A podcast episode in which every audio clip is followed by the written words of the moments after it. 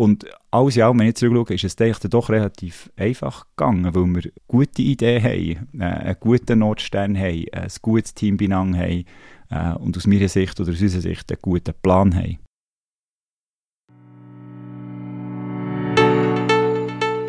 Create Impact. Inspirierende Geschichten von Menschen, die mit Engagement und Technologie die Welt verbessern. Wir sind Anne-Kathi Leuenberger und Daniela Spar. Wir ergänzen uns durch unsere Erfahrungen in den Bereichen Tech und Nachhaltigkeit, brennen beide für Transformation und Innovation und wir sind Macherinnen. Darum machen wir uns gemeinsam auf die Suche nach Menschen, die eine Schnittstelle von Tech und sozialer und ökologischer Nachhaltigkeit Lösungen gestalten und Wirkung entfachen.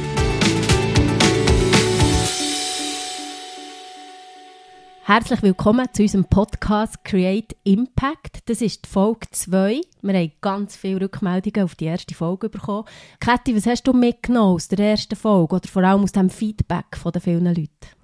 Ja, ein Feedback, das ich mir sehr zu Herzen habe genommen ist, dass es manchmal ein schwer war für unsere Zuhörerinnen und Zuhörer, vielleicht in den Kontext reinzukommen, von was wir wirklich reden, auch mit, mit unserem Gast. Darum haben wir uns entschieden, auch möglichst schnell zu lernen von diesen Feedbacks und werden ab jetzt eigentlich jeweils am Anfang kurz das Thema von jeweiligen Folge beleuchten und euch dort damit hoffentlich ein bisschen mehr Kontext geben. Ja, das bringt mich auch zum Thema der heutigen Folge. Wir wollen heute mit unserem Gast darüber reden, wie ähnliche Ziele und Zielsynergien letztlich zu Lösungen können führen und damit natürlich zu Wirkung. Ganz konkret habe ich das natürlich auch ähm, im Kontext Nachhaltigkeit schon öfter erlebt. Oder es ist so, dass Nachhaltigkeit für etwa 5 bis 10 Prozent der Menschen, aber auch den Unternehmen oberste Priorität hat und quasi immer alle Entscheidungen irgendwie nach nachhaltigen Prinzipien ähm, gefällt werden. Für eine grosse Masse an Unternehmen, aber auch Menschen ist es jedoch so, dass andere Bedürfnisse und Prioritäten mindestens ebenso wichtig sind oder sogar im Zentrum stehen. Und darum ist es sehr wichtig bei diesen Unternehmen, dass man Synergien zwischen diesen Zielen und diesen Bedürfnissen herstellen kann, damit dass die auch Wirkung wirklich kann entfaltet werden ja, und dann im besten Fall eine Lösung entsteht. Und eine Lösung kann ja dann ganz viel sein. Es kann eine Firma sein, die man gründet, wie wir dann mehr dazu hören. Es kann ein Projekt sein, das man startet. Es kann eine Initiative sein, die eine Privatperson macht. Also es geht ja darum, was muss eigentlich passieren, für das eben wirklich irgendwo irgendeine Kooperation oder eine Einzelperson eben einfach mal anfängt. Und wir wissen, ganz wichtig ist, dass überhaupt die Wirkung sich kann entfachen äh, von einer oder mehreren Personen, ist ein Purpose, also ein Reason Why, wo sehr klar ist, wo man genau weiß, wo will ich her, was ist der Daseinszweck von dieser Idee oder von dieser Firma und dort kann man nachher alle dahinter scharen quasi, die mitmachen Und das ist ein spannendes Thema, also da geht es um Innovation und Kooperation. Absolut.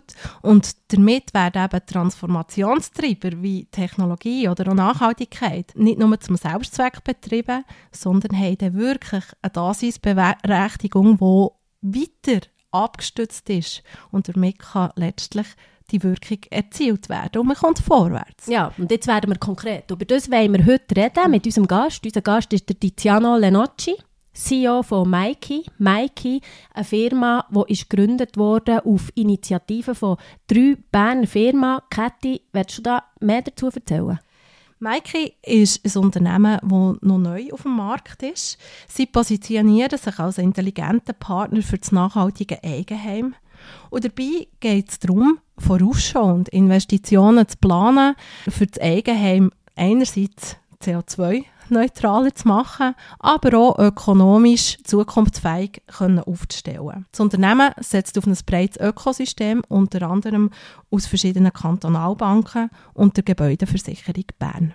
Wie man das Ökosystem zusammenbringt, wie man eine Firma aufbaut, und wie man persönlich in eine neue Rolle hineinkommt, von einem Head of Marketing zu einem CEO von einem Corporate Startup. Über das reden wir jetzt mit dem Tiziano. Wir wünschen euch viel Spaß bei der zweiten Folge von Create Impact.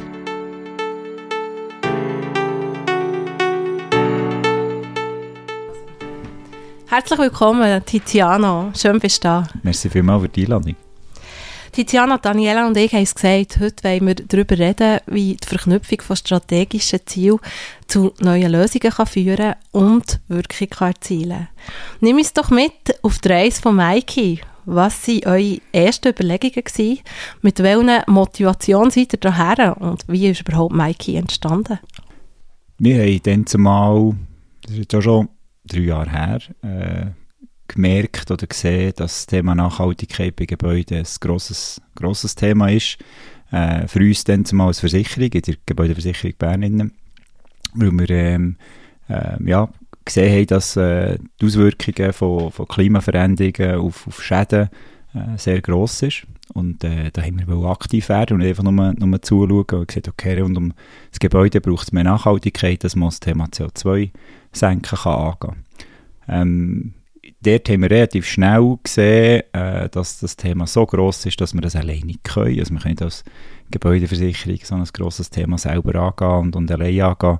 Wir gesagt, wir brauchen da Partner. Und, und dann ist relativ schnell, ähm, damaligen Zeit sowieso, so das Thema Ökosystem auf den Tisch gekommen, so ein bisschen als, als Lösung für so, ein, für so ein Thema, dass wenn man etwas Komplexes, etwas sehr Grosses angeht, dass man das gescheiter im einem Ökosystem äh, tut, tut angehen. Und da sind wir sehr schnell ähm, auf Partnersuche gegangen, CEO von der GVB äh, und ich, und haben äh, ganz, ja, fast ganz Bern oder sogar schweizweit zum Teil sind wir da äh, auf, auf Partnersuche gegangen, haben mit, mit vielen Unternehmen geredet und gemerkt, ja, wir müssen mit denen starten, was gerade am besten passt, wo wirklich auch gerade äh, das Thema auf der Agenda haben, wo Nachhaltigkeit wichtig ist, äh, in der Strategie das Thema drinnen ist. Und da sind wir äh, sehr schnell bei der BEKB oder der EWB fündig geworden mit, mit guten Partnern und haben so das dritte hoch sogenannte Berner Runde gegründet und sind dann ähm, in ein Projekt eingestiegen.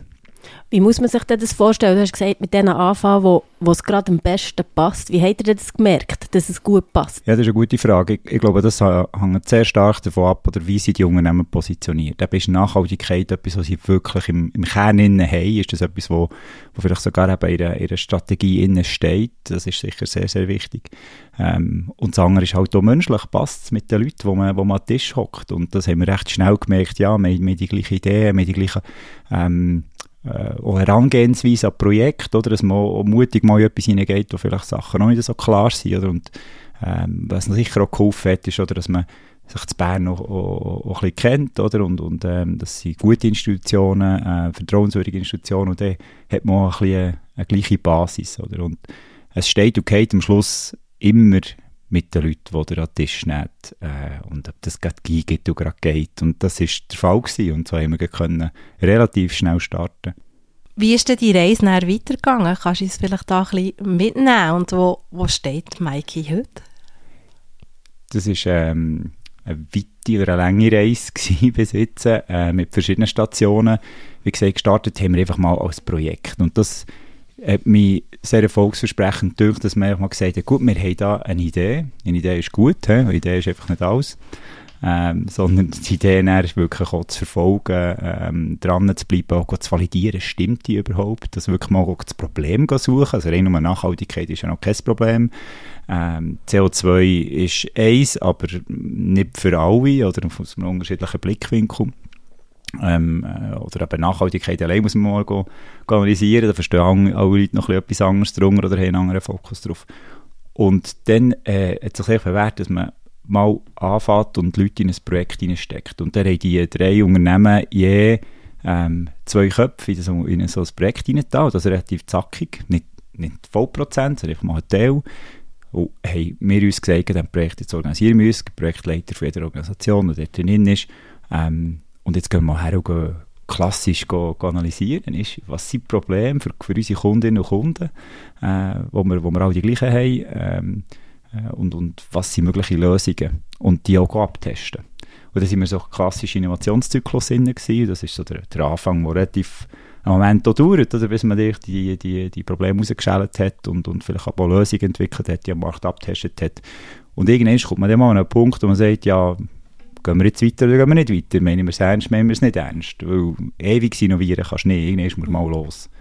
Äh, das braucht ähm, dann sicher einen Punkt, wo man ja, mal die Analyse auf den Tisch legt und, und, äh, und dann äh, einen gewissen Mut an den Tag legt und sagt, okay, jetzt gehen wir. Oder auch einen Mut an den Tag legt und sagt, wir gehen nicht und hören auf. Mhm.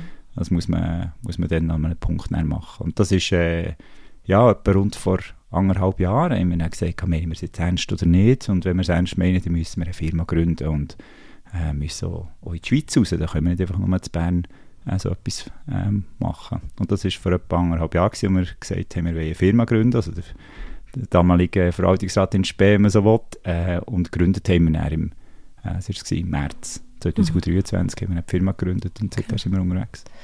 Du hast es erwähnt, oder? Die, die Phase vom Innovieren, auch vom Ausprobieren.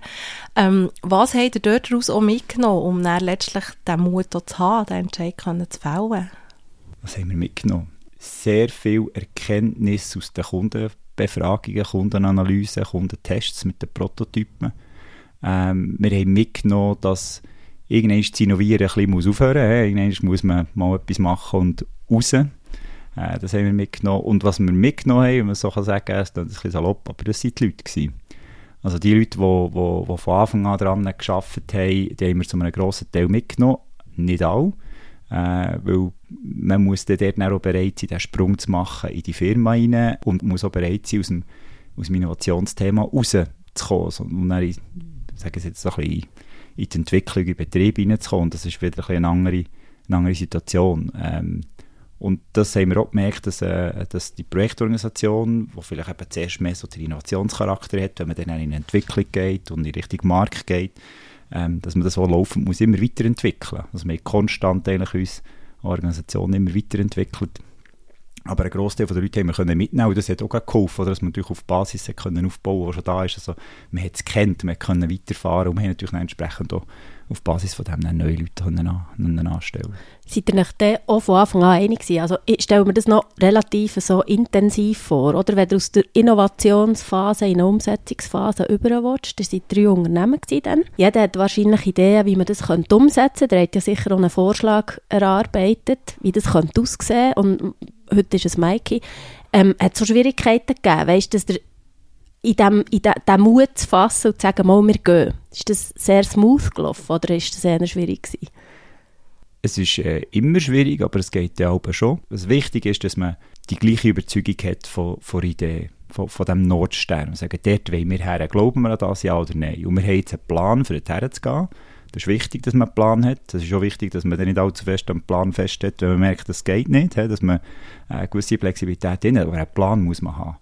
Ähm, also es braucht einen Notstand, es braucht einen Plan und dann muss man gehen. Und dort, der Punkt, man muss gehen, das ist dort, wo jede, jede Person mit sich selber auch natürlich äh, erklärt müssen, äh, den Entscheid fällen, gehe ich jetzt mit dem Team mit, also gehe ich nicht mit, wenn ich jetzt vom Projektteam rede. Und von den Entscheidträgern, äh, die natürlich müssen Entscheid fällen, glauben wir jetzt an die Idee, glauben wir an das Team, dass sie das kann, und dann müssen sie ebenfalls den Mut haben, den Entscheid fällen und gehen. Und alles in allem, wenn ich zurückschaue, ist es dann doch relativ einfach gegangen, weil wir gute Ideen haben, äh, einen guten Notstern haben, ein gutes Team beieinander haben äh, und aus meiner Sicht oder aus unserer Sicht einen guten Plan haben. Mhm. Du, hast, du hast die persönliche Ebene angesprochen, oder? Von jedem Teammitglied, der oder Entscheid hat müssen fällen oder den Mut aufbringen. Du selber bist ja in der Geschäftsleitung der GVB gewesen, zu der Zeit, wo das Projekt lanciert wurde und hast dich dann entschieden, mitzugehen auf die Reise mit Mikey als CEO. Ähm, was hat dich ganz persönlich auch dort dazu bewogen und dir auch den Mut gegeben? Das ist eine ganz wichtige Frage und es ist vielleicht weniger ein Mitgehen sondern auch ein, ein Vorausgehen. Als CEO musst du schnell vorausgehen, oder das gehört, mhm. gehört dazu. Ich habe dort sehr stark ähm, auf mich gelost und mich gefragt, ja, was will ich eigentlich? Was ist das, was dich im Leben bereichert? Per Zufall wahrscheinlich auch, ähm, habe ich ein Buch gehabt, oder Big Five äh, in Life heisst, kennt ihr wahrscheinlich auch. Äh, und was, was für eine Firma gilt, gilt auch für einen. Man sollte auch für sich selber einen Notstern haben, man sollte wissen, für was brennt man, für was ist man unterwegs, was, was will man erreichen. Dort hat mir auch geholfen, wenn ich zurückschaue, meine Geschichte, oder ich komme ursprünglich vom Bau, ich tue gerne Sachen aufbauen. Und irgendwann ist, ja, liegt dann so ein Entscheid vor, oder? da ist etwas da, wo ich schon Herzblut drin habe, wo ich von der Idee überzeugt bin, wo ich vom Team überzeugt bin, von der Konstellation, vom Setup, wie wir es machen, bin ich überzeugt. Es geht ums Aufbauen von etwas Neuem, oder? und dann ist der Entscheid relativ einfach. Aber man muss natürlich die Erkenntnis haben, oder was will man, was treibt einem an, was, was will man erreichen. Und äh, wenn man das hat, äh, das ist, klingt jetzt einfacher als es ist, aber wenn man das hat und einem das klar ist, dann sind so Entscheidungen auch, auch, auch einfach. Und dann hat es eben mit dem Mut insofern zu tun, dass man sagt, okay, da geht man ein Risiko ein und man geht natürlich bewusst ein Risiko ein, nicht einfach nur hasardeurenmässig, äh, geht man bewusst ein Risiko ein und der Mut betrifft eigentlich hauptsächlich, dass man halt auf Sachen verzichtet und einen Entscheid muss fällen. Ich bin aber allerdings auch stark der Meinung, ein Risiko, also ein Entscheid fällen und, ist immer ein Risiko, aber nicht ein Entscheid fällen ist auch eins. Und aus meiner Sicht ist das Zweite das Größere. Was hat sich denn für dich konkret verändert nachher, für dich ganz persönlich? Ähm, wir haben recht schnell natürlich gemerkt, dass du jetzt in einem Corporate Startup bist, wie wir jetzt sind, oder, als Mikey, und nicht mehr Corporate, dass du sehr viele Sachen nicht mehr hast, die du einfach im Corporate hast, wo, wo sehr gäbig sind, die sehr praktisch sind, wo du merkst, ja, das läuft, oder, dass die Prozesse über Jahrzehnte definiert worden und geschliffen worden und die sind vorhanden äh, und plötzlich machst du das alles selber. Also ich sage jetzt ganz salopp Sachen, ähm, wir brauchen Büroräumlichkeiten, wir brauchen Pult, wir äh, müssen das alles einrichten. Das sind alles Themen, wo du in einem Corporate weißt, mit wem das musst reden und das wird gemacht, oder? Und aktuell mache ich Büroplanung. Oder? Das Fakt, das mache ich gerne. Ich bin ja Planer eben vom Bau ursprünglich.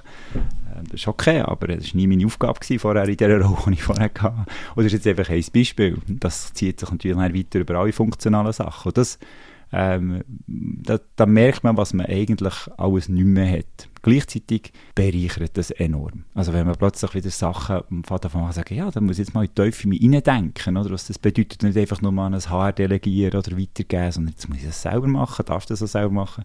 Und das belebt, das muss ich wirklich sagen. Ist das der grösste Gewinn?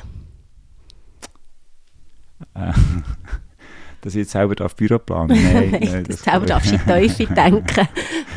Ich glaube, der grösste Gewinn ist, dass man ähm, für, für einen, aus meiner Sicht, ist immer der grösste Gewinn, man sagen, ich bin happy. Das ist in Summe der grösste Gewinn. Und das hängt nicht nur mit jetzt selber in die Teufel gehen sondern ähm, man kann selber Sachen auch in die Hand aber das habe ich auch vorher können. Ich glaube, am Schluss ist es eine, ist eine Gesamtkonstellation, wo man sich einfach muss, äh, bewusst sein und sagen, bin ich happy, bin ich nicht happy. Und wenn man happy ist, dann ist es ein Gewinn. Und das mhm. bin ich. Das ist ein spannender Aspekt, oder? Der Gestaltungsspielraum, man natürlich rauskommt. Ähm, gleichzeitig, vielleicht um zurückzukommen eben zu Mikey, der sieht ein grosses Ökosystem. Inzwischen sind noch mehr Partner auch mit dazugekommen es gibt natürlich auch ein gewisses Spannungsfeld oder, zwischen Handlungsspielraum, den ihr eigenständig habt, aber auch Erwartungshaltung von diesen verschiedenen Ökosystempartnern. Wie navigierst du dort drin, dass du möglichst schnell auch vorwärts kommst und den Fokus kannst behalten ja, das ist sicher eine grosse Herausforderung, weil das Thema Ökosystemaufbau jetzt nicht etwas ist, was es so häufig schon gegeben hat in der Vergangenheit, und man nicht, vielleicht nicht äh, in dem Rahmen, wie man es heute ähm, definiert. Ähm, wenn man kritisch ist und zurückschaut und sagt, okay, es hat auch früher komplexe Unternehmenskooperationen und Strukturen gegeben. Das ist sicher nicht, nicht unbedingt neu. Jetzt glaube ich, so wie wir sie aufsetzen, ist schon auch relativ neu, ähm, auch, auch für uns äh, ist, es, ist es relativ neu. Und wichtig ist dort, dass man eine gute Corporate Governance definiert. Dass man ein Corporate Startup lässt, Startup sein, was muss können Startup sein äh, wo aber das Startup selber definiert, okay, hier müssen wir auch ein bisschen corporate sein. Äh, und das muss man, da muss man sich finden. Und ich glaube, wichtig ist, dass man das mal super definiert. Das fängt mit der Value Proposition an, wo man alle überzeugt sind davon. Das geht weiter, dass man eben Nordsterne definiert, äh, Businessplan hat, oder? Und diesen Businessplan haben die, die Investoren auch, auch, auch Ja gesagt. Und dann, dass man einen Rahmen definiert, das könnt ihr selber definieren und gehen. Und, und agieren in eurem Umfeld, wo ihr unterwegs seid. Weil wenn wir müssen agieren wie ein Corporate, käme es nicht gut. Wenn wir nur würden agieren wie ein Startup, käme es auch nicht gut. Also dort, und dort müssen wir laufend immer wieder den, den Mittelweg finden. Und das findet sehr stark natürlich über Kommunikation statt, Austausch statt, Entscheiden statt äh, wo man muss fällen. Wenn ich mir das so vorstelle, würde mich interessieren, was ist denn für dich wieder der grössere Anteil? Also du musst irgendwo das Ökosystem pflegen und die, die Leute, die hinter Mike stehen und gleichzeitig ja voraus gegenüber einem Kunden Produkt aufbauen das ist ja häufig so bei Startup, egal ob, ob Corporate oder nicht, mhm. oder? Alles kommt gleichzeitig. Wie, wie schafft ihr das? Oder worauf legst auch du weißt, persönlich am meisten Wert? Wie teilst du das auf? Wir haben es so definiert, dass wir eigentlich ähm, die Anspruchsgruppen auch als Kunden anschauen. Das eine ist eher ein B2B-Kunde, das andere ist ein B2C-Kunde. Am Schluss haben wir aber auch den gleichen B2C-Kunden ähm, dran. Das macht es ein bisschen komplizierter, als ist der B2B2C am Schluss. Oder? Ähm, und, und was wichtig ist, ist, dass man den Fokus auf den, auf den Endkunden oder die Endkundin, wo, wo die Plattform braucht, wo wir eben Nachhaltigkeit reinbringen dass wir das felsenfest verteidigen und beibehalten und dranbleiben und immer wieder verargumentieren. Noch. Und wir machen es für die Endkunden, wir machen es für die Nachhaltigkeit und dass man das immer wieder im, im Fokus behalten. Dort kommen wir darauf zurück, oder die, die gemeinsame gleiche Idee und dort zu glauben, das ist zentral für gewisse Entscheidungen unterwegs können zu fällen. Aber es ist natürlich immer ein, ein Balanceakt, oder wo, wo investiert mit ein bisschen mehr Zeit oder eben auch Ressourcen, äh, vielleicht eher jetzt da im Partnermanagement oder vielleicht eher im, äh, in Bezug auf Endkunden. Das ist aber auch Daily Business, wo jedes Unternehmen hat. Das glaube ich, dass das außerordentlich ist. Mhm. Lass uns doch bei dem Kunden, Kundenblick oder bei der Kundenperspektive bleiben. Ähm, gemäss Energie Schweiz sind in der äh, Schweiz aktuell ca. 1 Million von der Liegenschaften sanierungsbedürftig und fast ein Viertel von der CO2-Emissionen der Schweiz werden durch Gebäude verursacht. Also ein riesiger Hebel aus Nachhaltigkeitssicht, den ihr da bespielt. Ähm, wie schafft ihr es konkret, Kunden einerseits bei euch auf die Plattform zu bekommen, äh, eure Angebote zu nutzen und dann als nächsten Schritt auch wirklich ins Handeln zu kommen und Sanierungen, Sanierungsprojekte zu realisieren? Mhm. Also ist es so, das Potenzial ist sehr groß, darum fangen wir auch dort an. Also unser Hauptthema äh, Nachhaltigkeit ist jetzt aktuell das Thema Sanieren. Es gibt eine jenste, oder? Äh, da kann man relativ weit, weit und breit gehen. Wir fangen jetzt einfach mal dort an. Ihr habt ja mal gesagt, man muss einfach mal anfangen, auch wenn es schwierig ist, aber man muss anfangen. Und wir fangen jetzt mal an diesem äh, Eckpunkt an, wo das Potenzial ist sehr groß. Und, und auch das Interesse von unseren B2B-Partnern ist genau der. Also Banken wollen mehr Nachhaltigkeit im Immobilienpark, äh, Versicherungen wollen mehr Nachhaltigkeit, Energieversorger wollen mehr Nachhaltigkeit. Und das ist unser, ist unser Partneruniversum. Und wichtig ist, dort immer wieder herauszufinden, was ist effektiv das Problem. Und das Problem vom, vom privaten Hauseigentümer, Hauseigentümerin ist nicht das CO2. Sind wir ehrlich, das ist es nicht heute. Das Problem ist, wie gehe ich da eigentlich daher? Wie viel kostet mir das? Was ist der Impact auf die Wertentwicklung? Da bin ich schon eher ein bisschen in der ökonomischen Nachhaltigkeit als in der ökologischen. Natürlich hängt das zusammen. Aber ich gehe nicht eine Solaranlage rein nur installieren, für dass ich ähm, vielleicht ökologischer unterwegs bin. Sofort frage ich mich, ja, was kostet mir das? Was bringt mir das? Was, was äh, habe ich für Fördermittel? Und das ist ganz wichtig, dass wenn man, auch wenn man die Idee hat, äh, CO2 zu senken, dass man nicht vergisst, was ist eigentlich das Problem, das Hauseigentümerinnen und Hauseigentümer haben. Und das ist in vielen Fällen, so wie wir jetzt analysiert ist, die Frage, wie gehe ich denn da vor? Und da bieten wir jetzt Unterstützung, Tools, wo man auf einem einfachen Weg die Leute ein bisschen herbringt, ein bisschen so sogenanntes Nudging, dass sie da reinkommen. Oder das löst noch nicht alle Probleme, und ja noch nicht den, äh, der Detailplan, aber es hilft mir, daher zu kommen und mal eine Übersicht zu haben. Von der Tag gibt es irgendwann mal den Punkt, äh, wo ich physisch jemanden vor Ort brauche. Dort bieten wir jetzt laufend ein ausgebautes Netzwerk an, dass nachdem dass ich mal den, den digitalen Erstentwurf habe, dass ich als nächstes eine Expertenplattform vorfinde und sage, okay, ich, ich brauche nicht einen GEAC-Experte oder ich brauche schon einen Energieberater, äh, der vor Ort das Haus kommt anschauen weil praktisch jedes Haus in der Schweiz ist individuell, plus die Hauseigentümerinnen und Hauseigentümer sind auch individuell. Die Situation, wie es jetzt ist, individuell, das muss man am Schluss sehen und anschauen, kann man nicht einfach nur digital beurteilen. Nebst dem, dass für einen GEAC so eine Begehung braucht. Also wir, wir wollen das Doing eigentlich vom, also von Information über bisschen individuell die, die ganze Sicht mal sehen und berechnen. Dann ins Doing hineinkommen, im Doing bieten wir dann physische, physische Präsenz an.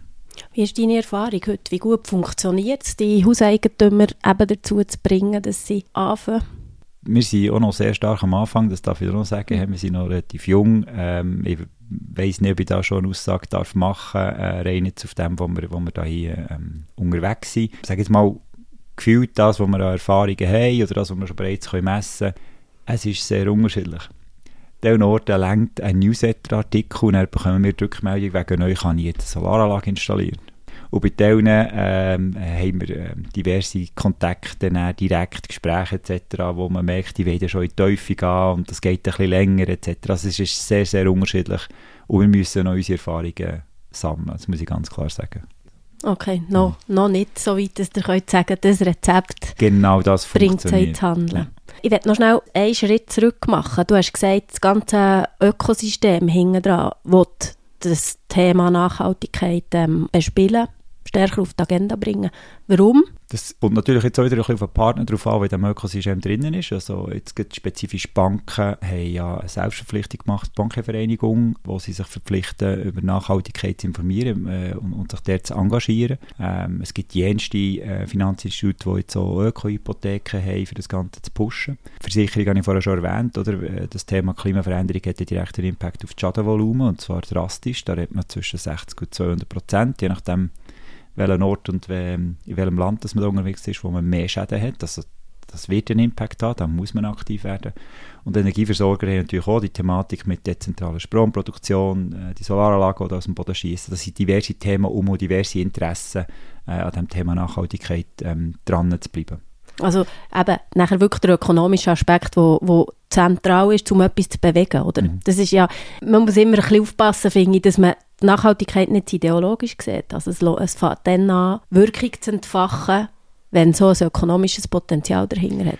Genau, und beim ökonomischen Potenzial ist es sehr wichtig, dass man die Wertströme auseinander. Und da haben wir uns intensiv Gedanken gemacht pro, sage jetzt mal, Branche, äh, faktisch Partnerbranche, ähm, zu überlegen, was sind die Wertströme. Es ist ja pro Unternehmen noch ein bisschen unterschiedlich. Äh, und ein Wertstrom der kann ähm, finanzieller Natur sein, direkt. Also es wird irgendwo ähm, etwas gekauft oder verlängert etc. Und es gibt natürlich indirekte Wertströme, die indirekt finanziellen Impact haben. Das kann dann auch Richtung Image gehen, das kann Richtung Kundenbindung gehen, das kann sogar Richtung ähm, Kulturentwicklung innerhalb der Unternehmung gehen. Ich gebe jetzt ein Beispiel, oder wir, wir sind hergekommen, und das kommt jetzt ein bisschen rein, man lässt uns machen. Äh, wir sind hergegangen und haben gesagt, wir setzen das ganze Corporate Startup nach OKR auf. Äh, wir müssen eine agile Management-Methode haben, äh, wenn wir agile Entwicklung im, im Kern haben.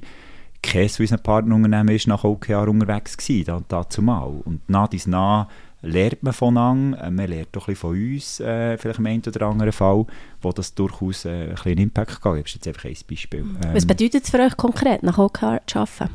Genug agil beweglich zu sein, äh, für auf die Veränderungen und die Unsicherheiten können zu agieren, die wir heute noch haben. Meine, alles, was wir machen, ist relativ neu.